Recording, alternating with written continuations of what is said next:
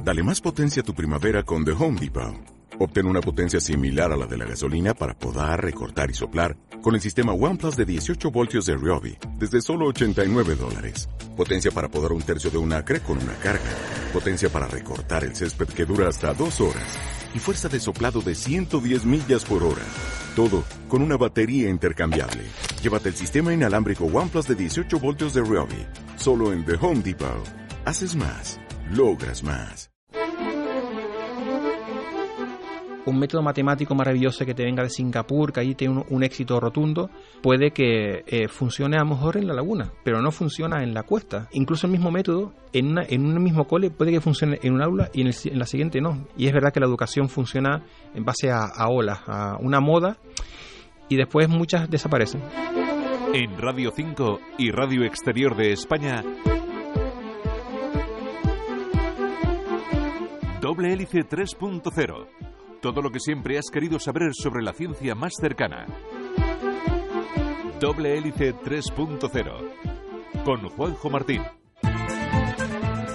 Me imagino que ya me dirijo a un público convencido. Si escuchan programas como este, sabrán de la importancia de la ciencia, conocerán lo que supone para nuestras vidas, entenderán su trascendencia aunque evidentemente no es lo más importante que ha creado el ser humano, sí que podemos asegurar que es lo que más le ha hecho avanzar. La ciencia es un motor insaciable de conocimiento, ya que tiene tanta hambre como el propio ser humano. La ciencia hace que me escuches, que puedas comunicarte con cualquier lugar del mundo, hace que vivamos más o que no nos muramos de un resfriado. La ciencia permite sacar agua del interior de las piedras o llevarla a, los desiertos. La ciencia permite saber si lloverá en tu boda o que esos zapatos sean tan cómodos. Pero la ciencia no es solo utilizarla, también es hacerla y conocerla. Y en esto último nos queremos centrar hoy, porque les queremos hablar de nuevos métodos para acercarnos a la ciencia y enseñar ciencia y de un campus de verano que llevará a muchos chicos y chicas a pasar unas vacaciones muy diferentes entre telescopios y tubos de ensayo. Hoy, la nueva divulgación de la ciencia. Doble hélice 3.0 y para hablarnos de nuevas maneras de eh, enseñarnos y acercarnos a la ciencia, tenemos con nosotros a Antonio Darwis, que es astrofísico y profesor de didáctica de la ciencia de la Universidad de La Laguna. Hola Antonio, gracias por estar con nosotros. Hola, ¿qué tal Juanjo? Un placer tenerte aquí. Eres el primer invitado a este programa después de que hayan nombrado a un astronauta por primera vez en la historia y, última creo, el ministro de Ciencia e Innovación y eh, universidades. Valoración, Antonio. Yo espero que no vaya a pillar el primer cohete que encuentre y se vuelva al, espacio. Hombre, eh, en principio es una muy buena noticia. Eh, le deseo toda la, toda la suerte del, del, mundo. Eh, eso sí, espero que no quede únicamente en el, en el nombre, que no sea Ministerio de Ciencia simplemente y, y quede ahí, sino que de verdad pues sirva como acicate para promocionar y darle otra vez caña a la, a la ciencia de la investigación científica que hasta un poco parado con todo el tema de la, de la, de la crisis eh, económica. Eh, que vaya a haber más ciencia porque hay un Ministerio de Ciencia, mm, ojalá. Espero que no sea como ha ocurrido, que hemos tenido un Ministerio de Trabajo con cuatro millones de parados. es verdad, es verdad. Espero que no se cumpla ese ejemplo. También es verdad que si no, si no estás en el Consejo de Ministros parece que no existe. Parece que tener un sillón llamado Ministerio de Ciencia da el protagonismo que merece. Es cierto que los presupuestos son los que son. Efectivamente, pero el hecho de tener un interlocutor directo eh, ahí donde se toman las decisiones y el, y, el, poder, y también desde el punto de vista del, del marketing, eh, en el siglo en que estamos es muy importante el tener un, un ministro astronauta, quieras o no, el, llama la atención. Yo, creo que es una, una muy buena noticia para todas las ramas de la ciencia, porque la gente dice, bueno, estos ahora van a gastar eh, ingentes cantidades en astrocosas, pero vamos, la ciencia es muy, como comentabas antes, la ciencia es muy amplia. Y Pedro Duque ha demostrado en estos años, en Twitter, sobre todo en las redes sociales, ser el azote de las pseudociencias también y apostar por la inversión en ciencia y tecnología como algo vital para la economía de un país. Espero que defienda eso que mm, decía en Twitter y en las redes sociales, lo defiendan en la mesa del Consejo de Ministros y que le hagan caso. Exactamente es un gran amigo de Canarias. También es verdad. Eh, esperemos que, que se acuerde de, la ciencia aquí. Ya volverá como ministro. Sí, efectivamente. Hay, hay varias cosas que inaugurar en octubre, noviembre en La Palma. Quizás sea el momento de, de invitarle. De invitarle, ¿eh? exactamente. Vale. Bueno, ya hecha la valoración, nuevo ministro de Ciencia, Pedro Duque por primera vez, como digo, un astronauta en, el Consejo de Ministros. Y vamos a hablar de didáctica de las ciencias, de divulgación de las ciencias y en la última parte del programa de una iniciativa espectacular, el campus eh, científico, que ya me, gustara, me hubiese gustado a mí tenerlo para, pasar las vacaciones ahí. ¿Y a mí? yo era de suspender alguna asignatura, también te digo, ¿eh? en septiembre, o sea que bueno, eh, no sé si hubiese podido ir. volvemos a, o vamos a, ir a tu niñez, Antonio, mm. para que nos cuentes cómo te enseñaban a ti los profesores la ciencia. Eh, mi, ciencia era la, ciencia de los años 70, de, la enseñanza de la ciencia de los años 70, era muy, muy, muy memorística. Tuve la inmensa suerte de tener muy buenos profesores de, ciencia. La verdad es que por esa parte estoy muy contento, pero sí que en general era una cuestión muy, muy memorística. Los laboratorios era algo que veíamos en las películas, eh, pero vamos, mm, no me quejo mucho de la, de, la, que, de la que tuve en, en mi niñez pero sí que cuando vas a cualquier centro educativo ahora mismo ves que es el día y la noche. No tiene mucho que ver el cómo nos enseñaban a, nosotros con lo que con lo que se ve hoy en día. Eran unos institutos, unos colegios que no tenían muchos medios. Los profesores eran muy creativos. Dependías exclusivamente de, la pasión del profesor mm. para entender o comprender alguna lección. Y ahora parece que mm, se han que, no es una cuestión de medios. Ahora hay muchos medios, están los mejores microscopios, los mejores laboratorios, los mejores tablets, ordenadores, pero tampoco es que eh, notemos en la sociedad un gran interés y conocimiento por la ciencia. Yo es que me, he metido en un follón de, mucho cuidado cuando dejé lo que es la... Bueno, he dejado un poco en, segundo plano lo que es la ciencia investigar y me he dedicado más a la divulgación de la ciencia, a la enseñanza de la, de la ciencia. Eh, y es un tema muy, muy complicado, muy multiparamétrico, como diríamos en, en, física, porque no es solo cuestión de más o menos dinero, mejores eh, o peores profesores. Eh, hay que tener en cuenta muchísimas cosas, el entorno social, las ganas familiares, etcétera, etcétera. Es un tema tremendamente complicado, no solo en ciencias. nuestra gran hermana en las matemáticas es otra de las grandes damnificadas. Y últimamente me doy cuenta de que veo grandes fracasos en, en ciencia porque los niños tampoco saben leer ni escribir. O sea, la lengua es, el, es otra de las patas de la ciencia.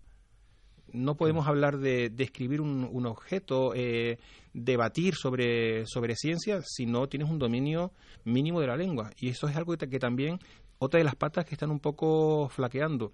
Entonces son demasiadas cosas. A, veces me, me, vuelvo loco porque ¿dónde está la, solución? Eh, mejores profesores, más medios, eh, la tecnología, son tantas cosas que, que, es complicado. Eso sí, nada que ver la sociedad de ahora con la que de hace 30, 40 años. También eso es tremendo. Mm, eh, las familias son distintas, ahora hay muchísimos tipos de, de familias hemos pasado una, una crisis económica brutal que todavía dejará eh, restos y rastros por, por mucho, mucho tiempo.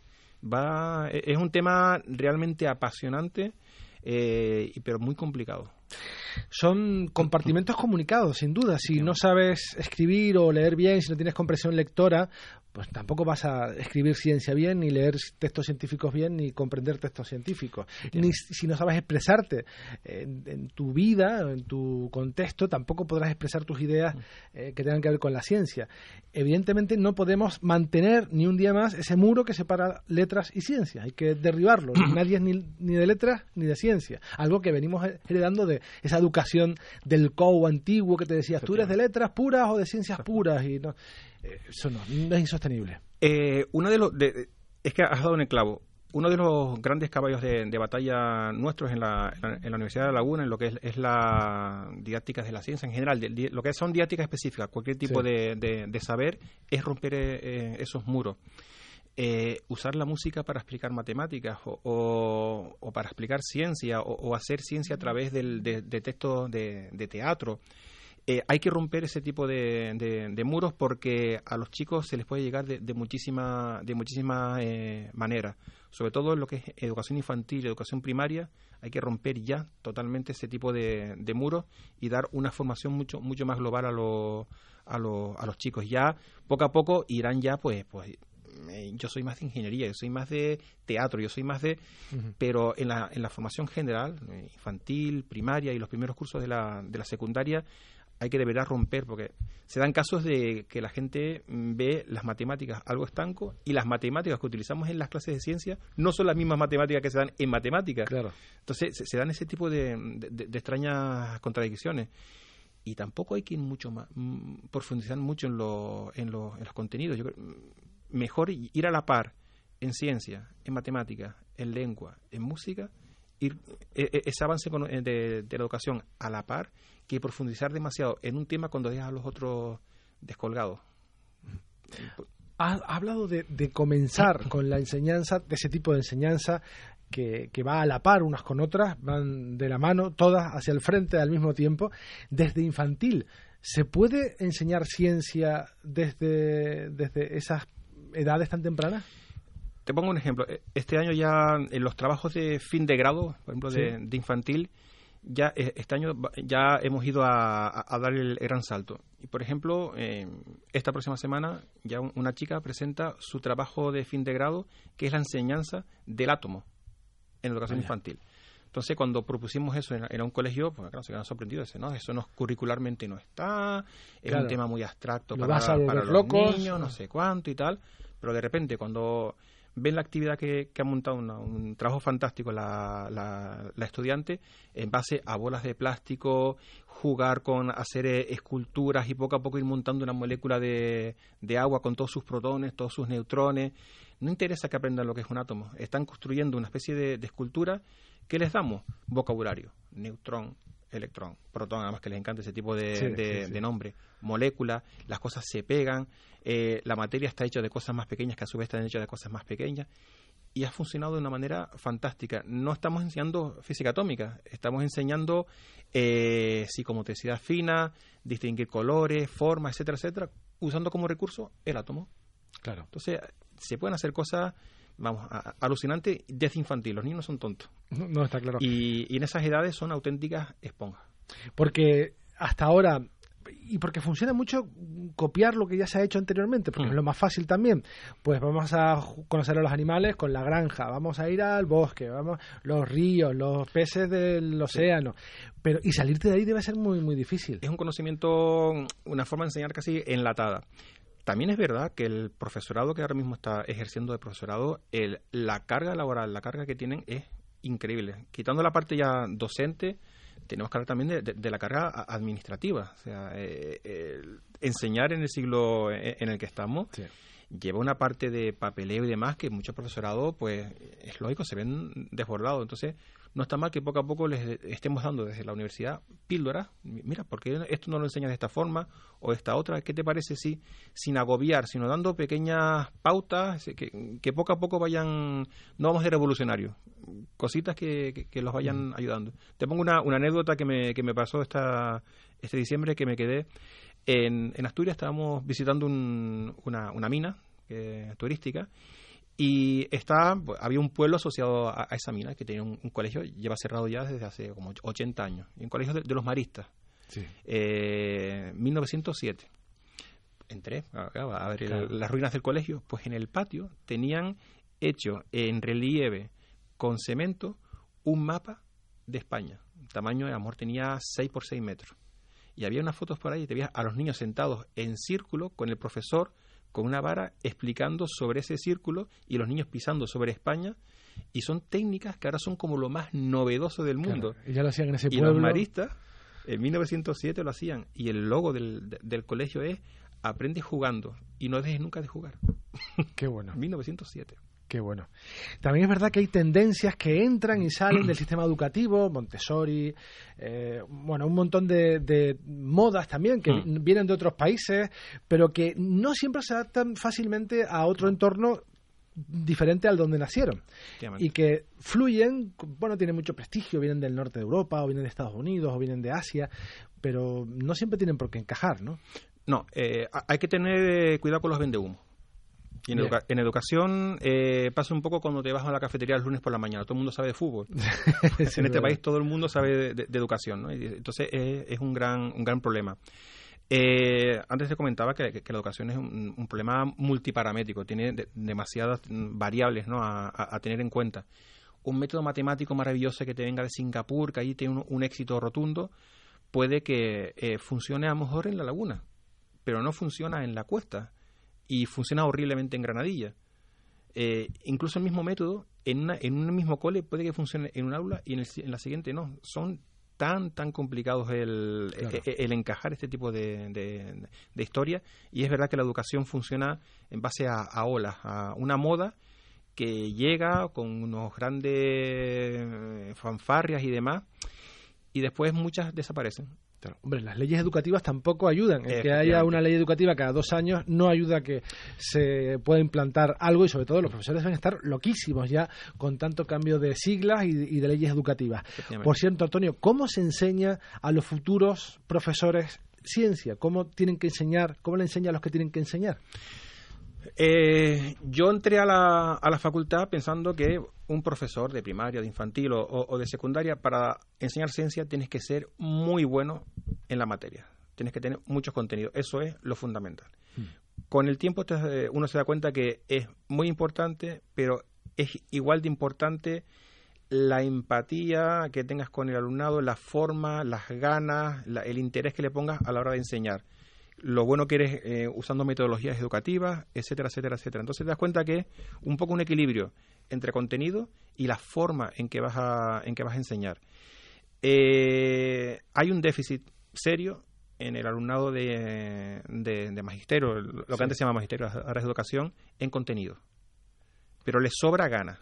Entonces lo que hay que intentar es que también tengan ganas de aprender esos, eh, esos contenidos, que vean la importancia de saber para ser después creativos. Tú no puedes inventarte una metodología, ser creativo a la hora de enseñar cosas si no dominas mínimamente la, materia.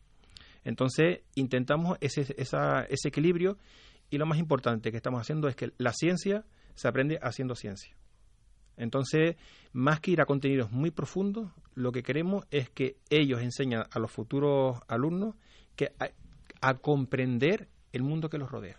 No hay que ir más allá infantil, primaria y secundaria, lo básico es que los alumnos aprendan a entender el mundo que los rodea, desde el punto de vista de la ciencia, de la filosofía, la religión, la educación física, lo que tú quieras. Pero eso es lo, eso es lo fundamental. Hay que darle herramientas, etcétera, etcétera.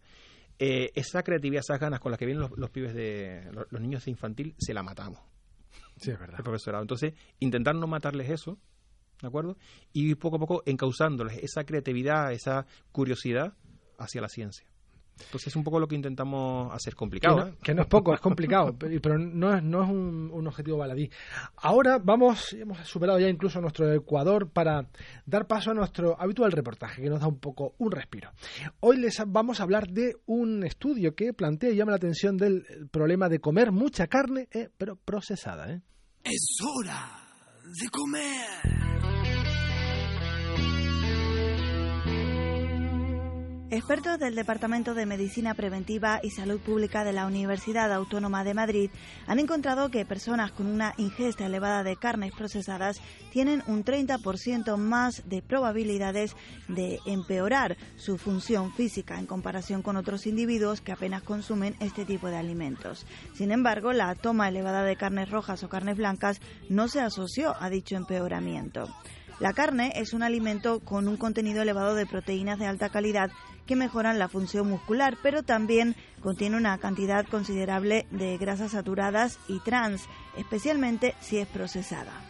Los resultados sugieren que el efecto beneficioso de las proteínas de calidad de la carne desaparece si esta es procesada, lo que incrementa su contenido en grasas no saludables, sodio y nitritos. Esto quiere decir que a mayor grado de procesamiento de la carne, menor cantidad de nutrientes.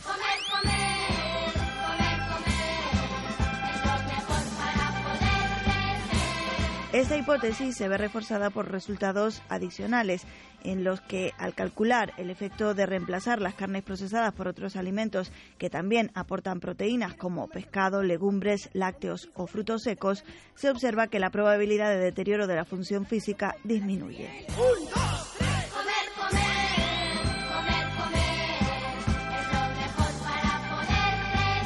El trabajo, publicado en una revista de investigación médica, se fundamenta en bases de datos procedentes de un estudio que se inició en 2008 recogiendo información de 3.289 personas mayores de 60 años. En concreto, se les preguntó por sus características sociodemográficas, estilos de vida y problemas de salud. Además, personal de enfermería les realizó diversos tests de función física, velocidad de la marcha, capacidad de levantarse de una silla y capacidad de equilibrio.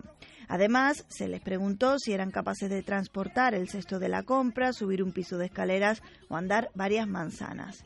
Después de cinco años se volvió a sus hogares para volver a medir todas estas variables. No queremos la morcilla, ni tampoco el farinato, que queremos lomo fresco, que es lo mejor del gurriato. Para disminuir el riesgo de deterioro de la función física es importante tener una dieta saludable en la que las fuentes principales de proteínas sean el pescado, las legumbres, los frutos secos y las carnes no procesadas. A comer que nos dan, a comer que nos que nos dan, a comer que nos van a dar el pan. En Radio 5 y Radio Exterior de España, Doble Hélice 3.0. Si quieres gustar sabroso. Sigues en doble hélice 3.0, Radio 5 y Radio Exterior de España. Hoy les estamos hablando de divulgación de la ciencia, de enseñanza de las ciencias, con Antonio Darwitz, que es astrofísico, físico solar, ¿verdad? Si no me equivoco, y últimamente profesor de didáctica de las ciencias de la Universidad de La Laguna, entre otras muchas cosas. Es un apasionado de la comunicación científica, de la divulgación científica y de la enseñanza de la ciencia tan apasionado es que yo casi lo podría definir como el Matt Giver de la ciencia, porque siempre junto a él hay cacharros, tuberías, alicates, mm, alambres, y con todo eso te puede demostrar eh, el principio de la termodinámica, la propagación de las ondas en el vacío o cómo funciona cualquier aparato, o, o, en fin, cualquier cosa.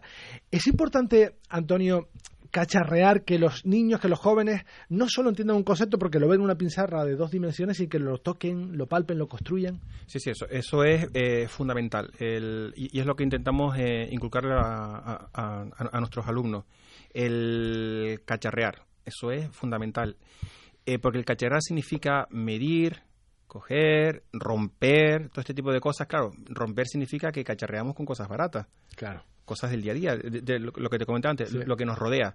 Eh, les insisto mucho, cuando se rompa algo, cojan los motores, lo que hacemos de pequeño. Sí, sí, que ya sí. no... A ver lo que ya entró. A ver, cojan todo eso y, y hacemos experimentos sencillos, mmm, sencillos pero potentes. Eh, un péndulo, un péndulo es un, una cuerda con un trozo de... con una tuerca.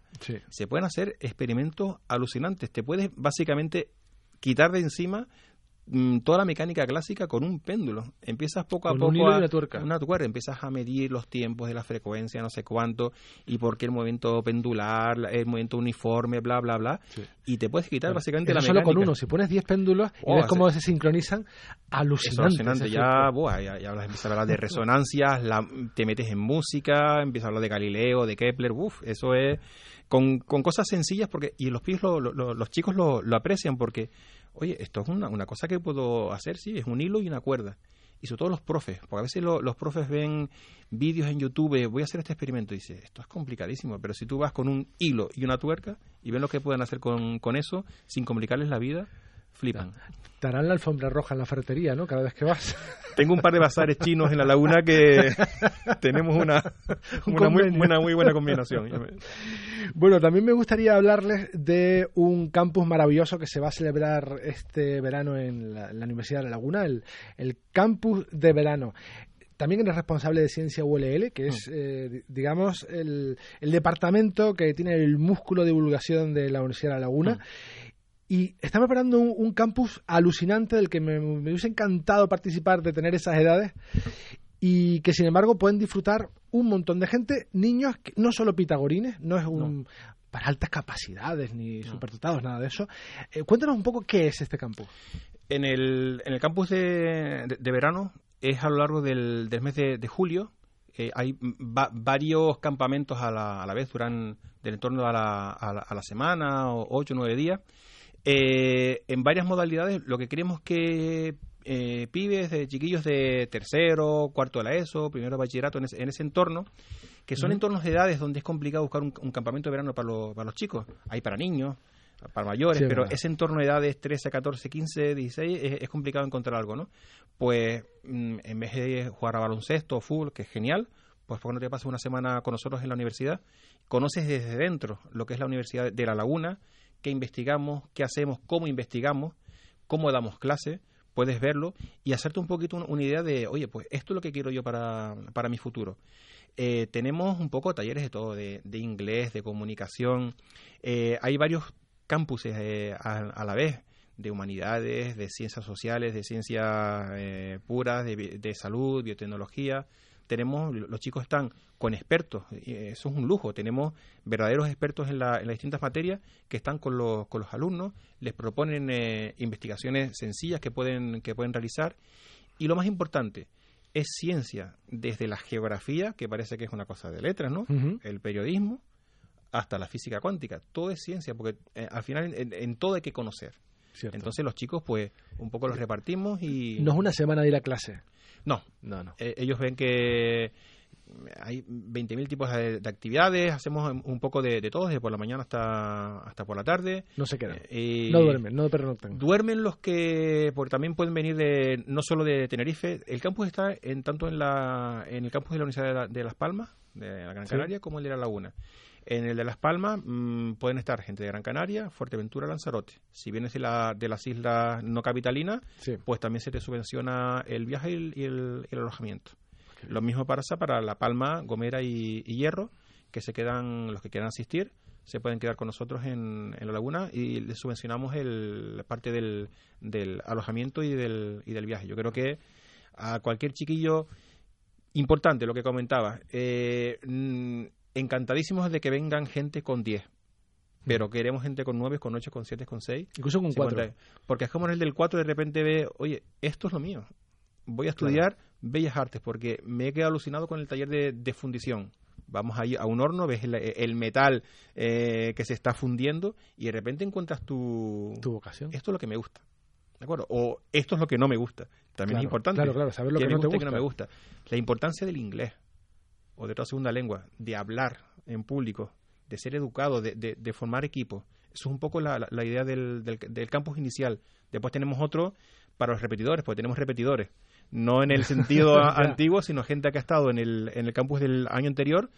eh, pueden ir y repetir con nosotros lo que se llaman los retos científicos. Ya les proponemos una cosa un poquito más, más Más complicadilla, eh, tanto en Las Palmas como, como aquí en la, en la Laguna, con un grupo de investigación y también se dedican a hacer eh, intentar solucionar unos retos científicos. ¿Y cómo se pueden inscribir? ¿Qué tienen que hacer? Eh, Campus de la Ciencia y Tecnología, eh, en, en la página web de la, de la Fundación de la Universidad de la Laguna o la, Sí. la Universidad de Las Palmas, me ponen, eh, o en el Google, en el buscador, Campus de la Ciencia y Tecnología 2018 y ahí ya le, le salta la- a nuestro entorno. Estamos en los últimos días ya para... Sí, aprovechen, para aprovechen cerrar que se acaben las plazas. que se inscriban, que pidan en el centro una carta de recomendación de, de algún profe, que nos escriban por qué quieren estar y casi seguro que, que los tendremos en, en verano.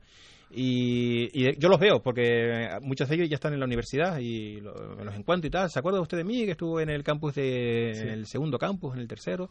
Y ya, Ya están ahí Ya, están, ya- pibes. ya- ya están entrando. Qué bueno. Pues Antonio Darwitz, astrofísico y profesor de didáctica de la ciencia de la Universidad de La Laguna, muchísimas gracias por haber estado con nosotros y enhorabuena por, por tu entusiasmo. Muchas gracias, Juanjo. Hasta luego. Adiós. Y hablando de didáctica de las ciencias, de divulgación científica, acabamos nuestro recorrido científico por hoy. El próximo sábado, mucho más aquí, Doble Hélice 3.0. Nos vamos en esta versión radiofónica, pero seguimos muy vivos en las redes sociales, facebook.com barra doble hélice y twitter arroba doble hélice RNE. En la realización tuvimos a Curro Ramos en la dirección, a quien les habla, Juanjo Martín. Hasta la próxima semana.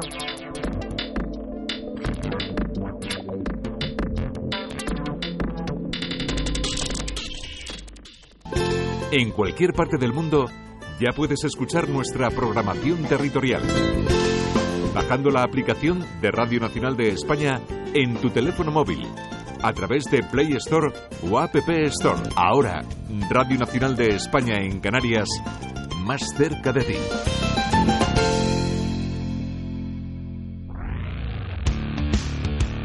Cada semana, asómate a la ciencia con Planeta Vivo en Radio Nacional. Te acercamos a las ciencias de la Tierra para que conozcas tu entorno, tu planeta. En Radio 5 y Radio Exterior de España, Planeta Vivo. Mundial Rusia 2018. En Tablero Deportivo, en Radio Gaceta de los Deportes y en el programa especial después del boletín de mediodía.